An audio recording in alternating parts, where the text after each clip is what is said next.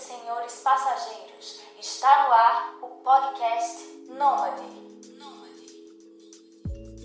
Olá, passageiros! Olá, passageiras! Aqui é o Heitor e nós chegamos ao episódio número 13. E esse episódio vai ser bem especial, principalmente para as passageiras que estão nos escutando, porque nós vamos falar um pouco sobre mulheres que viajam sozinhas, nômades que estão por esse mundo afora, desbravando, solitárias, enfrentando todos os riscos e gozando todos os louros, vantagens e desvantagens de viajar sozinha, sendo mulher por esse mundo afora. E para o episódio de hoje vamos ter a Camila, a Evelyn e a Letícia. Letícia está voltando aqui novamente ao podcast. Ela já esteve no podcast de perrengues e agora ela volta para falar um pouco sobre sua experiência viajando sozinha por esse mundão. Então vamos conhecer agora nossas entrevistadas e seja muito bem-vindo, seja muito bem-vinda ao podcast Nômade.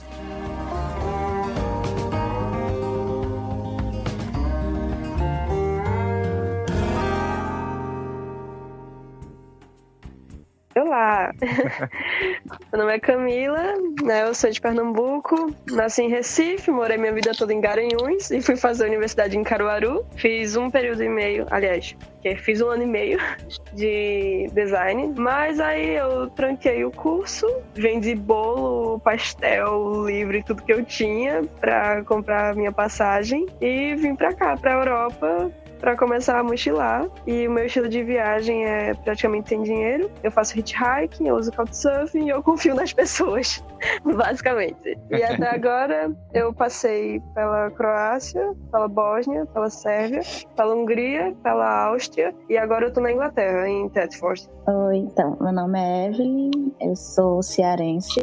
Morei de 2009 a 2019 em Campina Grande, na Paraíba, onde eu fiz a graduação em comunicação, especialização, mestrado. E esse ano resolvi tentar é, passar ele como nômade digital. Eu trabalho como redatora e revisora freelancer, então assim dá para eu ir viajando e trabalhando. Agora eu estou em Porto, Portugal, mas eu já passei por Milão, Viena, Bratislava, Budapeste e faz dois meses que eu comecei a viajar. Eu não vou nem perguntar quantos países a Letícia já passou, porque acho que seria uma covardia com ela. eu, eu, vou, eu, vou, pedir só um número. Uh, Letícia, é, bem-vinda novamente também ao podcast. Tu já está aqui conosco pela segunda vez.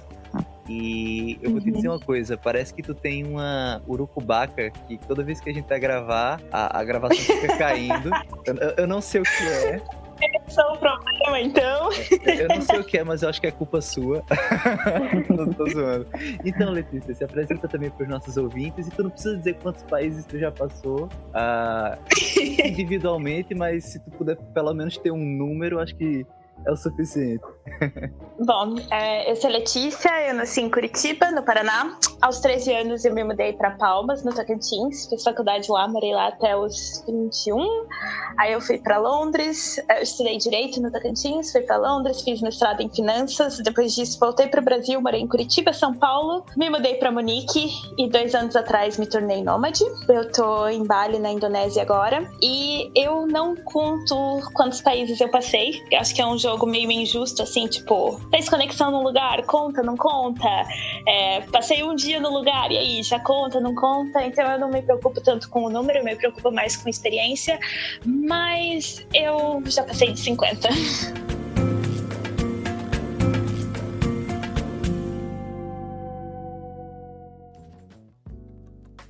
obrigado por terem aceitado aí o convite, eu fico muito feliz e eu vou dizer logo, eu não faço ideia do que perguntar nessa entrevista, porque é, eu acho que é um assunto tão, tão amplo, mas antes de tudo eu queria realmente, assim, antes de entrar no assunto de uh, mulheres que viajam sozinhas, eu queria mais uma uma explanação de vocês sobre viajar sozinho, né? Como é que tem sido esse processo? Alguns episódios atrás eu conversei com o Lucas do blog Vida Móvel e a gente conversou sobre o lado ruim de ser nômade. E uma das coisas que eu achei mais interessante foi uma das coisas que a gente meio que entrou num consenso naquele episódio, que é a questão da solidão. Viajar só é um problema no, no sentido não de você estar tem outras pessoas ao redor, mas na questão de você ter que se, se aguentar, sabe? Então eu queria queria, eu queria um pouco disso com vocês, assim. Como, é, como é que é para vocês que viajam sem um parceiro, sem uma parceira, sem um amigo?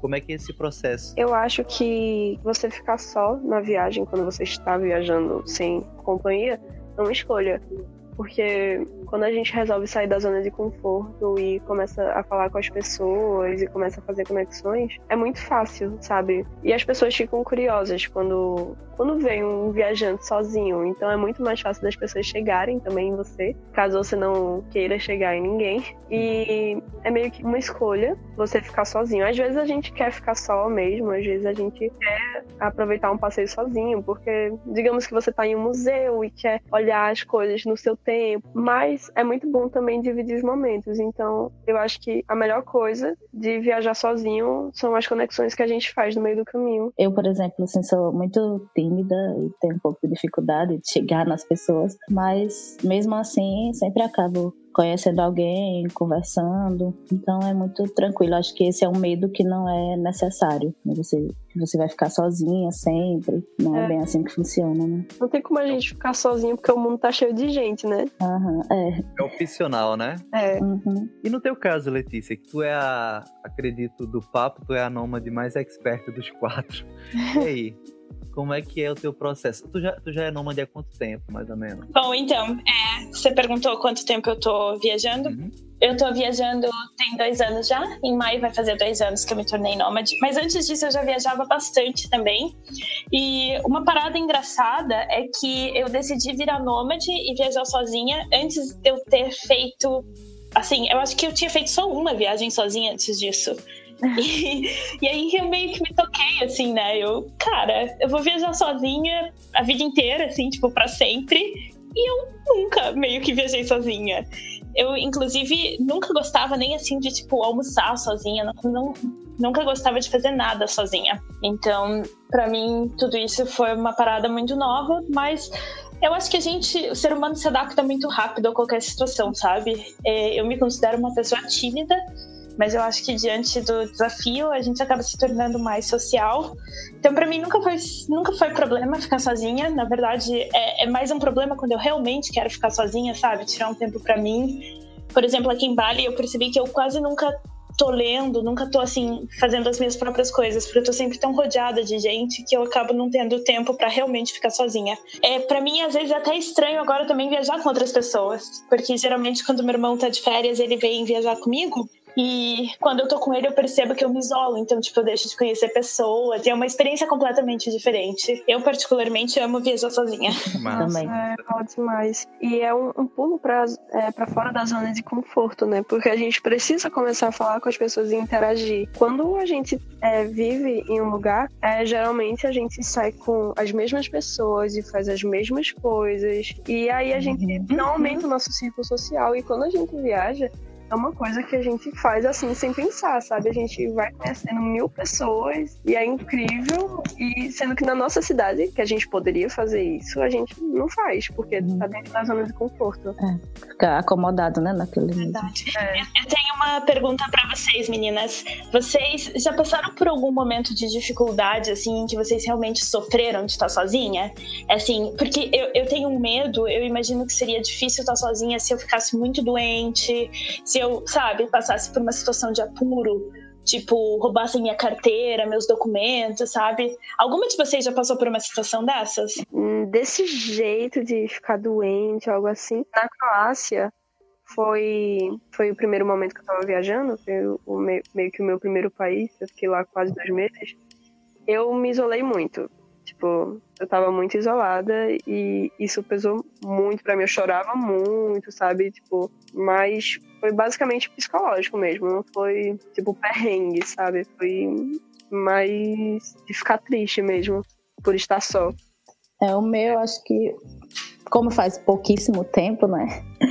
Não deu muito tempo de passar muitos perrengues, mas quando eu tava voltando de Budapeste para Porto, eu não sei o que aconteceu, eu me atrapalhei minha mala não, o que eu tinha, a que eu tinha comprado, né? Não pôde embarcar comigo no avião e eu tive que pagar lá na hora, sei lá, mais de 300 reais. E era exatamente Ai, o dinheiro que eu tinha para passar a semana e para até conseguir novos trabalhos, né? E repor e conseguindo mais dinheiro, enfim. Aí quando eu cheguei no aeroporto em Porto, foi que eu entrei no meu aplicativo e vi que tinha sido 300 reais. Eu não sei na hora de passar o cartão, não vi, tava apressada. Enfim, aí já foi um desespero daí, porque era todo o dinheiro que eu tinha. Aí quando eu cheguei no, no aeroporto de Porto para comprar, o cartão simplesmente não passava de jeito nenhum. Tentei em todas as máquinas, não passava. Enfim, aí eu comecei a chorar. Aí eu também não tinha dinheiro em espécie, só tinha o cartão. Aí pedi ao senhor para ele comprar uma passagem para mim, um ticket, né? Aí ele me deu dinheiro, comprei e resolvi. Mas acho que esse, por enquanto, esse foi o maior perrengue, assim. Eu vou lhe dizer uma coisa, vai se acostumando, viu? É verdade. Nossa. Se acostumando. Vai se acostumando. É, você tem que sei lá, se preparar para estar sem dinheiro. Tipo, o que você pode fazer quando você tá sem dinheiro? Porque é. Eu acho que o melhor é você se preparar para estar tá liso. Uhum. se preparar para estar tá com dinheiro é muito fácil. Agora, para estar tá liso, é, você tem que dar os pulos. É, exatamente. Então, eu pedi lá o senhor, ele pagou, e quando eu cheguei, a dona da fui contar a dona do apartamento que eu tava. Aí ela me deu comida. pra eu passar a semana. Ai, e aí resolveu. Aproveitando a deixa, Letícia, tu certamente tem alguma história também, né? Cara, não tenho. Tenho, Heitor. Justamente por isso que eu fiz essa pergunta. Porque eu nunca passei nenhum sufoco. E olha assim, eu fico doente praticamente mensalmente. Agora mesmo tô com um pouquinho de dor de garganta. Então, mas assim, nunca tive nada que foi muito forte. Às vezes que eu fiquei doente, eu consegui me virar sozinha ou tinha alguém para tipo dar apoio, sabe? E nunca passei por nenhuma situação assim de muito desespero. Eu, eu confesso que eu tenho uma memória meio ruim. Não, Letícia, mas... Letícia ela é bugada. E ela o tempo todo dizendo: "Não, eu não tenho, eu não tenho nada, nunca passei por nada, nunca me aconteceu nada". mas acho que é esquecer mesmo, porque eu também esqueço. memória seletiva, memória Nossa, seletiva, só lembro das assim, coisas é, boas. Quando a gente ia conversando, é, ela soltava as histórias e era cada história cabulosa que ela passava, sabe? Teve um, uma história que ela falou que teve um temporal, acho que no Camboja, e, e, e começou a inundar a casa. Jesus Cristo! Não, nunca passei por isso. Teve uma enchente horrível, a gente teve que sair pela janela. Mas assim, deixa eu explicar. Por exemplo, passei por esse super perrengue, né? Alagou o quarto, tipo, a gente teve que coisa evacuar básica, o prédio pela janela, foi, foi horrível. Mas eu tava cheio de gente, porque eu tava num, num quarto compartilhado. Mas eu tava num quarto compartilhado, então tava com a galera, né? A minha pergunta para vocês foi ah, sobre ah, passar perrengue e, e, tipo, se sentir mal por estar sozinha, entendeu? Para mim, não. Eu acho que justamente porque eu nunca realmente, realmente tô sozinha. É, por exemplo, uma menina que eu conheci aqui em Bali, ela teve o cartão dela clonado, que é super comum aqui em Bali, e aí ela tava sem dinheiro. Mas assim, é muito fácil. Eu já ofereci para ela de cara, eu você deposita dinheiro na minha conta, eu saco aqui para você. Então acho que assim, é, é, como a história que acho que foi a Evelyn que contou, acho que tem sempre gente boa no caminho, sabe? Então, tá sozinha é muito relativo. Sempre tem a galera que você tá convivendo e é muito fácil pedir ajuda quando é necessário. Tava só eu né? tava meio fiquei meio chateada, né? Tava só e era tipo, pô, eu tenho que resolver essa merda aqui sozinha. Eu não tenho opção se não resolver, porque foi quando eu tava fazendo hitchhike de Budapeste até Viena. Eu peguei cinco caronas, uma delas foi com a polícia de Budapeste. Uhum. É, e aí eles me deixaram num lugar muito ruim. Nossa. Eu tive que andar muito. E aí eu esperei muito tempo por uma carona. E aí foi um romeno que, que me deu carona e ele não falava inglês, não falava português, né? Eu entendi só algumas palavras soltas, porque o romeno é um pouco parecido com o português. Mas aí, no final da carona, tipo, meu cu meio que trancou, porque ele, ele tentou me beijar, mas a minha mochila ainda tava no caminhão. E aí, e aí eu tava tipo, caralho, fudeu, porque imagina se, se, né, se ele não, não, não me dá minha mochila. Só que Sim. aí eu dei um grito na cara dele, porque ele colocou o dedo assim na boca dele, é, simbolizando, né? Tipo, pra eu dar um beijo nele. Eu peguei, tipo, não! Dei um grito assim na cara dele. E aí ele pegou, me entregou a mochila e me deixou num posto de gasolina. E aí nesse posto eu fiquei uma hora e meia pedindo carona até a cidade. E todo mundo negava. E aí muitos disseram que não tinha espaço no carro, outros diziam que não davam carona para estranhos. E aí nesse momento eu já tava querendo chorar muito. Teve um, um cara que tava com um menininho de três anos, assim que eu pedi, o moço me dá carona pra cidade, pelo amor de Deus. Ele, ah, tá bom. E aí ele me levou até o apartamento que eu, que eu ia ficar. Eu quase chorei, assim, agradecendo ele. Nossa, obrigada.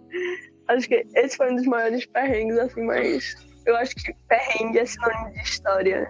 É, mas eu acho que é exatamente, eu acho, né? Esse é o, exatamente o tipo de situação que eu imaginava escutar em um podcast sobre mulheres que viajam sozinhas, né? Acredito que existe vantagens e desvantagens, mas eu acho que talvez uma das maiores desvantagens é um possível assédio, né? Isso existe mesmo? Como é que funciona para vocês? Ou como é que não funciona, né? No caso da Letícia, ela não vai lembrar. Pior que não lembro mesmo. Cara, eu já sofri algum assédio. Tô achando bem diferente aqui do Brasil, né? É que, por exemplo, eu saí com uma amiga em Budapeste no final de semana e a gente ficou muito bêbada na rua. Muito, muito mesmo.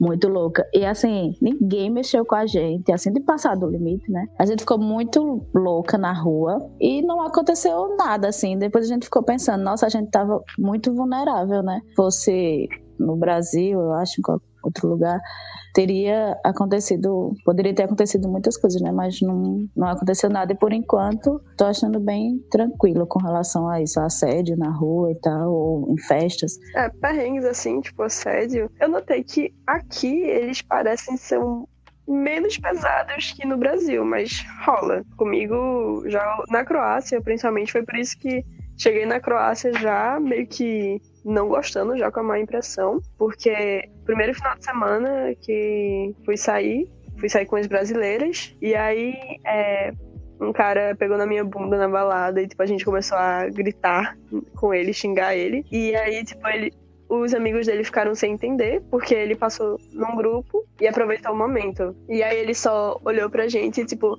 sabe quando você coloca o dedo assim na sua cabeça e roda, assim, simbolizando que uma pessoa é louca? Pronto, ele pegou e fez isso, olhando pra gente. É, o que eu lembro nas minhas viagens, que eu achei mais agressivo, assim, foi na Colômbia, quando eu tava em Bogotá, na rua, assim, de, mesmo de dia, eles, os homens eram bem agressivos na rua e incomodavam muito. Quando eu comecei a viajar, eu confesso Uhum. que assédio era a minha maior preocupação. né? eu realmente, assim, realmente pensava, gente, será que eu tô louca? Vou viajar sozinha, vou estar me expondo e tal. Mas eu entendi que o assédio é um problema que a Sim. gente enfrenta por ser mulher, não por viajar sozinha. A gente sofre assédio em qualquer lugar do mundo, inclusive Brasil é um país super machista, super sexista, e a gente, assim, eu acho que eu sofria mais assédio no Brasil do que em qualquer outro lugar fora do Brasil. Inclusive, eu fui sozinha para o Oriente Médio, Egito, né, alguns outros países, e eu nunca sofri, assim, tanto assédio, a ponto assim de nem lembrar, né, porque realmente não teve nada muito, muito traumático, do que no Brasil. Então, então assim, eu acho que o assédio nem entra como um perigo Uhum. de viagem. É. É um perigo por ser mulher, que a gente sofre em qualquer lugar do mundo que a gente estiver, né? Eu acho bem colocada essa tua É. opinião. Não, não é uma opinião, na verdade, é uma observação, né? Eu acho bem colocada essa observação, Letícia, porque realmente eu acho que a gente tem uma expectativa muito grande, né? A gente, eu digo assim, nossos amigos, nossos pais, nossa família, tem uma expectativa muito grande sobre cuidado, você vai, você pode sofrer esse tipo de coisa fora, mas na verdade acho que isso já é uma situação que acontece dentro do nosso próprio país. Agora, ouvindo tu falar, eu fiquei com curiosidade, eu fiquei com curiosidade. Será que o Brasil, ele realmente é um país muito sexista? ou é o fato de... Não, assim, não, não, não duvidando, mas assim, ah, será que é o fato da gente entender a nossa própria língua, a gente entender os nossos gestos culturais, então faz com que a gente perceba mais esse assédio e às vezes a gente pode estar passando por outro país e nesse outro país, assim, tipo, a gente não reconhece como é as formas de assédio desse outro país. Não sei, é uma dúvida que veio agora. Eu fiquei com essa curiosidade. O que, que vocês acham? Eu acho que Ou não? não, porque assim, mesmo que alguém lhe assedie em outra língua, você sente, sabe? Uhum. É. É, sendo mulher, a gente, a gente sempre sabe o que é assédio, né? É uma parada que às vezes é até difícil explicar para homem, mas a prova disso é que eu tenho muita amiga gringa que vai pro Brasil e reclama sobre assédio, né? Então, assim, mesmo não sendo na Uhum. língua delas, todo mundo comenta. Então, assim, isso é uma coisa, infelizmente, muito forte da nossa cultura. E esse, esse é um assunto que eu sempre abordo com a galera que me pergunta sobre viajar sozinha, né? A gente tem que distinguir o que que é risco de viajar sozinha e risco de ser mulher, porque esses riscos, por exemplo, ah, violência, o risco de você ser roubada, isso não é um risco de estar viajando, isso é um risco que a gente sofre todos os dias, em qualquer lugar que a gente esteja. Eu costumo dizer que Então- quem é brasileiro nasce preparado pro mundo, né? Na cabeça, pensando, poxa, eu não posso deixar a minha bolsa aqui nas costas porque pode ser que mexa, eu vou deixar a bolsa na frente. Uhum. Eu não não vou andar sozinha nessa rua aqui, eu não vou fazer tal coisa. A gente sempre tá meio que alerta pro perigo. Sim. Inclusive, digo que isso é uma super vantagem, porque eu tenho muito amigo Sim. europeu que, assim, roda por causa dessa falta de malícia. Então, é, tem umas coisas, assim, que eles fazem que eu fico assim, tipo, meu, pediu, né?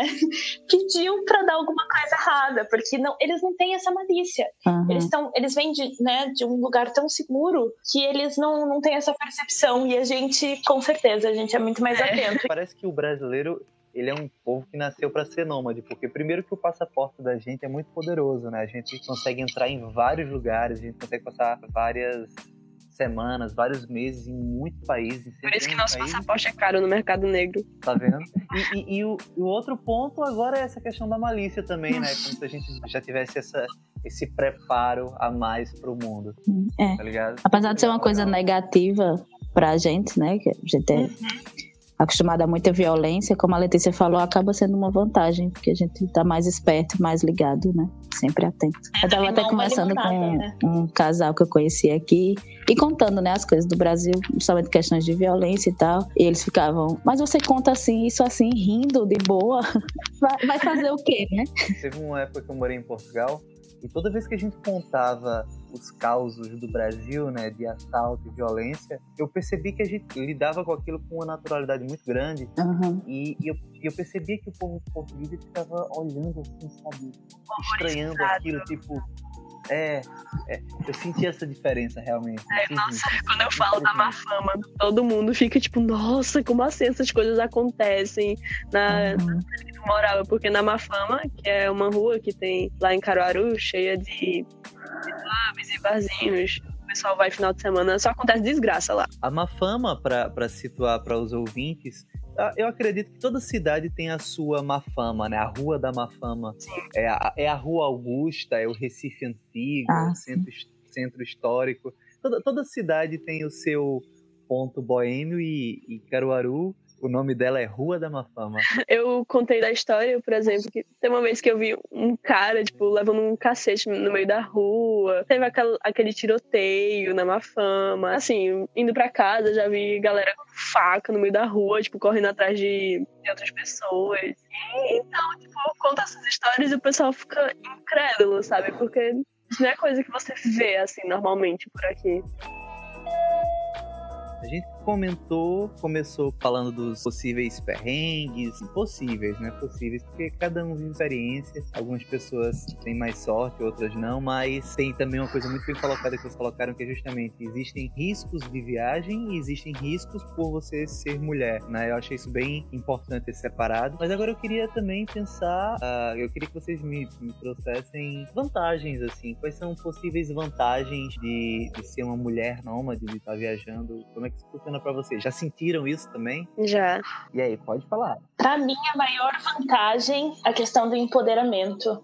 É engraçado porque a gente tá tendo essa conversa e eu penso em coisas gerais de viagem. Eu não vejo uma diferença muito grande no que a gente tá falando entre ser mulher e ser homem e viajar sozinho. Claro, que nem eu disse, tem a questão do assédio, mas isso é, não é tão relacionado à viagem, né? Eu tava aqui pensando quais são as maiores dificuldades de viajar sozinha sendo mulher e eu não consigo pensar muito em outras especificações outras especificidades. Eu não consigo pensar muito em outras coisas é, específicas da mulher, além do assédio, que não é necessariamente relacionado à viagem, porque no fim das contas, viajar sozinha é viajar sozinho, né? E eu acho que ver isso cria na minha cabeça uma sensação de igualdade de gênero muito forte. Eu começo a perceber que eu posso fazer todas as outras coisas que os homens também podem fazer, sabe? Então, para mim, a, a maior, assim, para mim a maior lição que eu tirei desse tempo viajando sozinha é o empoderamento, a questão de me sentir plenamente capaz de fazer qualquer uhum. coisa que eu bem entender. É. Eu... É, eu concordo bem assim com a Letícia né, nessa direção, porque a gente costuma, a nossa cultura,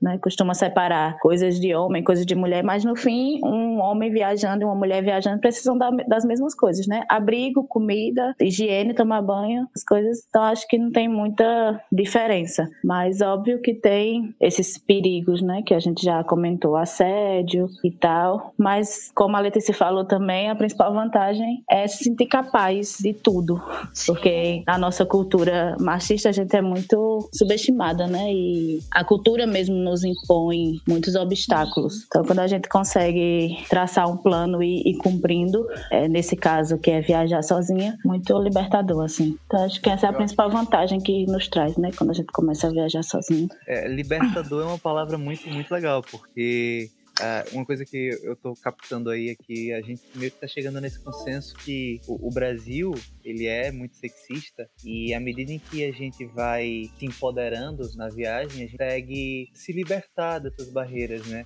o, o medo de, de, um possível assédio, ele acho que começa justamente pelo canto onde a gente foi criado. Então, no canto onde a gente foi criado, isso era muito comum. Então, a gente acaba internalizando aquilo e achando que aquilo vai existir em outros cantos.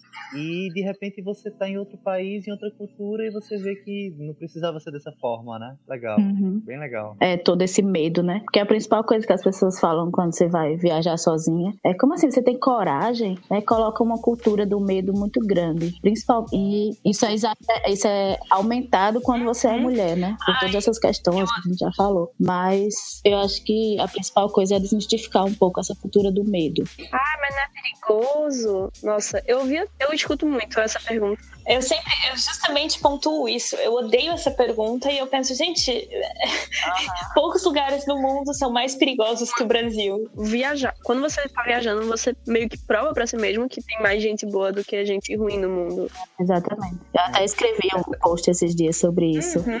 Justamente sobre essa pergunta, né? Como assim você tem coragem? E assim, lógico, a gente é um pouco corajosa, mas a gente é porque sabe que tem muita gente boa nesse mundo, que quando você precisar de ajuda, você vai ter. Então, assim, não tem essa desse medo, não tem porquê isso. Uhum. É, é, uma coisa que uma coisa que a Camila tem falado muito na, no Instagram dela é justamente essa questão de estar conhecendo gente boa, né? Na verdade, eu acho que isso, isso acaba sendo comum para todos nós, né? É. Assim, conhecer gente boa é, é também um, um, um uhum. fator libertador nesse processo, né? Uhum. É, e aquela coisa, acho que se você vibrar Demais. no medo, você acaba atraindo um pouco, né? Então, Nossa, se você puder deixar essa vibração um pouco de lado, que ajuda. Eu não tinha feito hitchhiking antes, porque eu escutava muito isso, sabe? É tipo, poxa, mas é, é perigoso para você, mas é perigoso para você. E assim, eu não estava com medo, mas eu não, não comecei antes é, para não, não preocupar as pessoas. Mas eu, poxa, eu vou deixar de fazer uma coisa que eu quero, só porque todo mundo tá dizendo que eu não posso, que eu sou menina, porque esse era o argumento. Poxa, mas você é mulher, muito mais perigoso pra você. Ah, mas saiu notícia de que tal, é, tal menina que fez hitchhiking morreu, foi morta, foi estuprada, foi isso, foi aquilo. E eu, tipo, pô, assim, né? Essas notícias, elas ficam famosas, mas porque elas são raras, sabe? São muito, muita gente que pega carona. E Exatamente. essas notícias é, saem por aí porque uma pessoa que pegou carona, tipo, teve, teve esse problema. Mas muita gente pega carona todos os dias. Sim. É o sensacionalismo da mídia, né? Assim, se acontecesse todo dia, não ia virar notícia, mas é justamente porque acontece raramente que vira notícia. E eu faço parte de vários grupos de mulheres que viajam sozinha, e eu confesso que eu também sempre fico revoltada quando compartilham essas notícias lá. Porque assim, acho que já tem tanta coisa que desencoraja a mulher de viajar sozinha, né? Acho que a gente não precisa de mais. Não precisa ler essas notícias, não precisa de mais essa alerta de cuidado. Gente, a gente sabe que tem que ter cuidado. Eu acho que a gente precisa colocar botar mais coisa na mídia, nas redes sociais, na internet, sobre as coisas boas que acontecem, as pessoas incríveis que a gente conhece durante a viagem, as caronas que dão certo, para desmistificar essa parada, né? Aí vai lá, quantas mulheres pegam carona sozinhas por dia? Uma sofre um acidente no ano e aí vira a notícia que todo mundo tá falando. depender disso, o Uber, por exemplo, não existiria. Uh, o Uber tá sujeito a isso também. Então não é você ser um viajante sozinho, mulher, que pega carona e potencializa os riscos. Na verdade, você corre esse risco no seu dia a dia, na tua cidade, pegando um Uber, sabe? É uma, é coisa que eu tenho percebido, assim. Uh, eu tenho morado em Airbnbs e isso para mim parece um exercício de civilidade, sabe? É um exercício de confiança, é um exercício de você conhecer outra pessoa totalmente nova e você permitir que ela fique na sua casa e você abrir totalmente a sua casa para aquela pessoa. Você pode usar a mobília do outro, você pode assistir a TV do outro, sabe? Uh, enfim, e é um exercício de confiança. Eu acho que uh, não que a gente se torne um europeu ingênuo, acho que não chega a esse extremo também, mas uh, eu acho que a viagem evolui muito a gente nessa questão de confiar no próximo, né? Isso independente de, de de gênero. Uma outra parada que eu acho super importante lembrar é que a maioria dos crimes contra a mulher acontecem dentro de casa, né? Uhum. São crimes cometidos por família, por uh, ato de assédio, né? Qualquer tipo de violência contra a mulher. Ex-namorado, namorado, esposo, ex-esposo, tio, primo, pai, padrasto.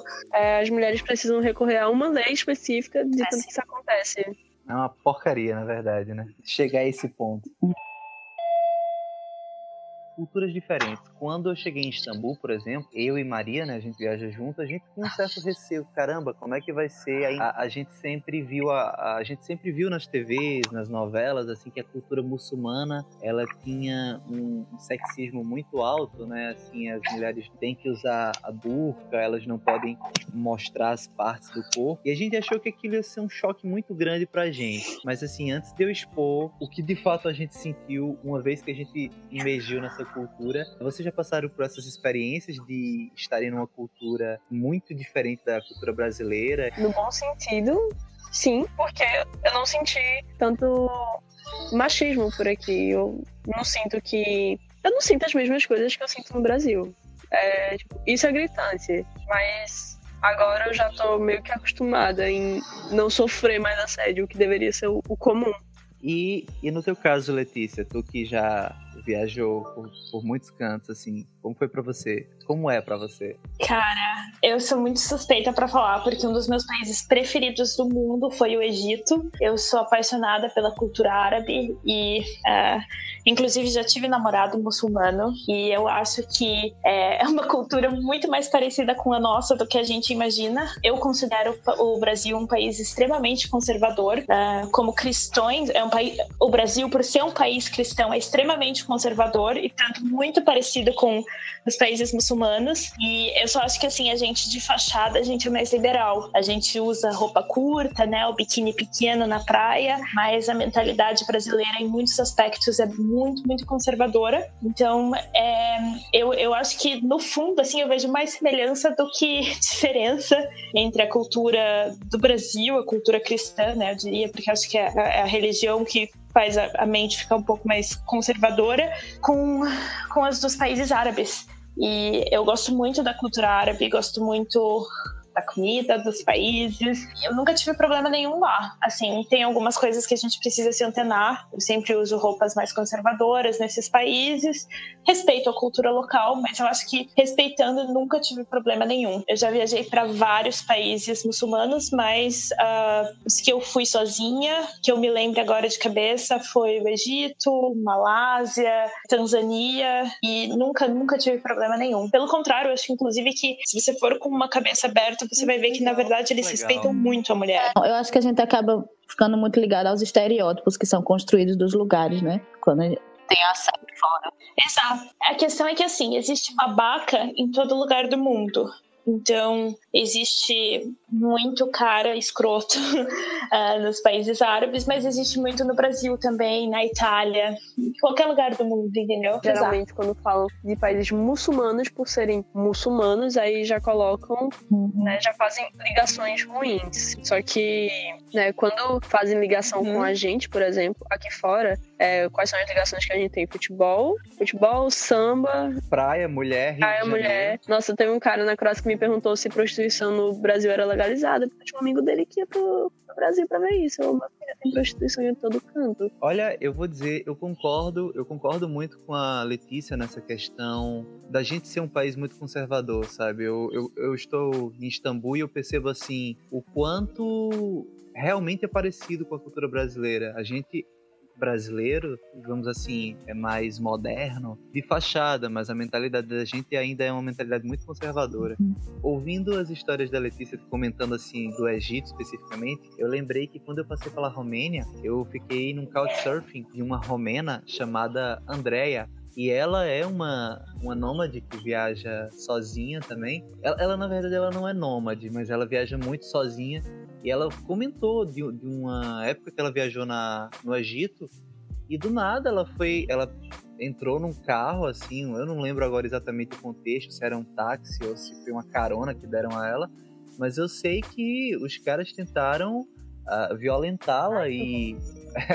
palavras dela, palavras dela ela disse assim: a sorte é que eu ando sempre com a minha faca. Botei a faca no pescoço do motorista e eles pararam na hora de soltaram. e eu fiquei tipo. Pois é, pois é. Eu passei por uma experiência também num Airbnb na Turquia, na, em Istambul, e durante a minha estadia, eu passei um mês na casa desse, desse rapaz, o rapaz chamava Chaitai, e durante esse período que eu passei por ele, que, eu passei na, no Airbnb dele, ele acolheu um amigo dele de faculdade. E esse amigo dele, ele estava numa, numa transição. Eu, eu não sei agora a palavra técnica para essa transição, mas é uma transição de gênero, sabe? Ele, ele conviveu conosco por volta de uma semana, uma semana e meia. Só que depois de um tempo, a coisa começou a ficar meio insustentável. E aí eu tava conversando com, com o Chai Tai, né, que é o meu anfitrião, e ele comentou assim que esse cara estava gerando muito problema no bairro, sabe? Ele ia comprar uma coisa no mercado, aí a galera via ele com a unha pintada e reclamava, né? Tinha, tinha um choque. E, a, e ele reagia a essas pessoas, ele xingava essas pessoas, ele teve momentos de atrito, de, de brigar com as pessoas no bairro, ao ponto que a vizinhança chegou para o Chaitai e disse: livre-se desse cara. E Nossa. eu, e eu vendo toda essa situação, e eu pensando assim: caramba, o cara é turco, o Chaitai é turco, a, a vizinhança turca, e eu é que sou o estranho dessa coisa toda.